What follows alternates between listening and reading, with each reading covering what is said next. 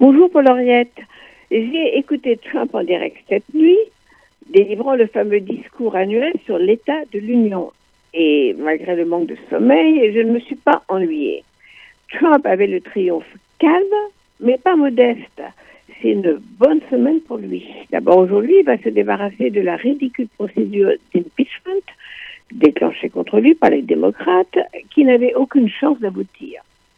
Autre bonne nouvelle pour lui, le premier caucus démocrate pour choisir son opposant s'est déroulé dans une catastrophe électronique.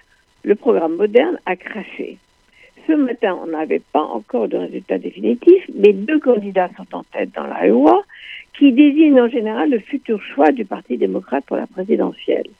Le jeune et brillant Pete Buttigieg d'Indiana, 38 ans, gay, qui fait campagne avec son mari à ses côtés, est un point devant Bernie Sanders, le gauchiste de 78 ans, idole des jeunes progressistes.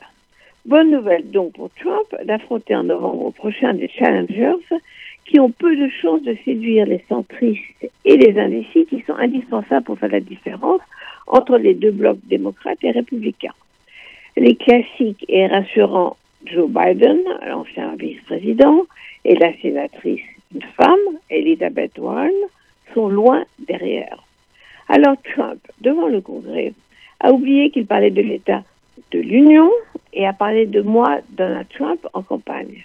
Un discours qui n'a rien à voir avec l'Union et tout à fait avec le clivage droite républicaine dure contre progressisme démocrate, déroulant ses thèmes préférés contre les criminels étrangers illégaux pour les armes à feu contre l'avortement, il n'a pas raté une occasion de dénoncer le programme socialiste, pour ne pas dire communiste, des démocrates.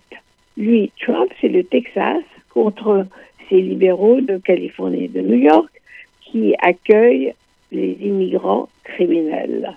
Il a d'ailleurs amené dans la salle, il a fait applaudir le chef des gardes-frontières du Texas. Il a organisé aussi un retour surprise en direct d'un sergent rentrant soudain d'Afghanistan et embrassant sa femme et ses enfants, comme dans les talk-shows.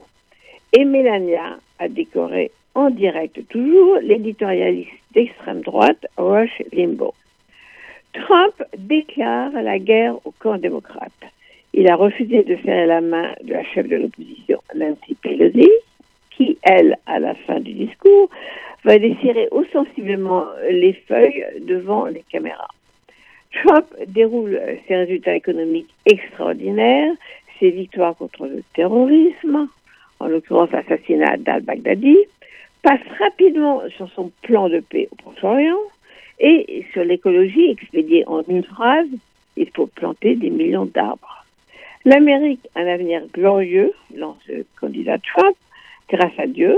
L'ère de l'Amérique ne fait que commencer et les Américains seront les premiers à débarquer sur Mars.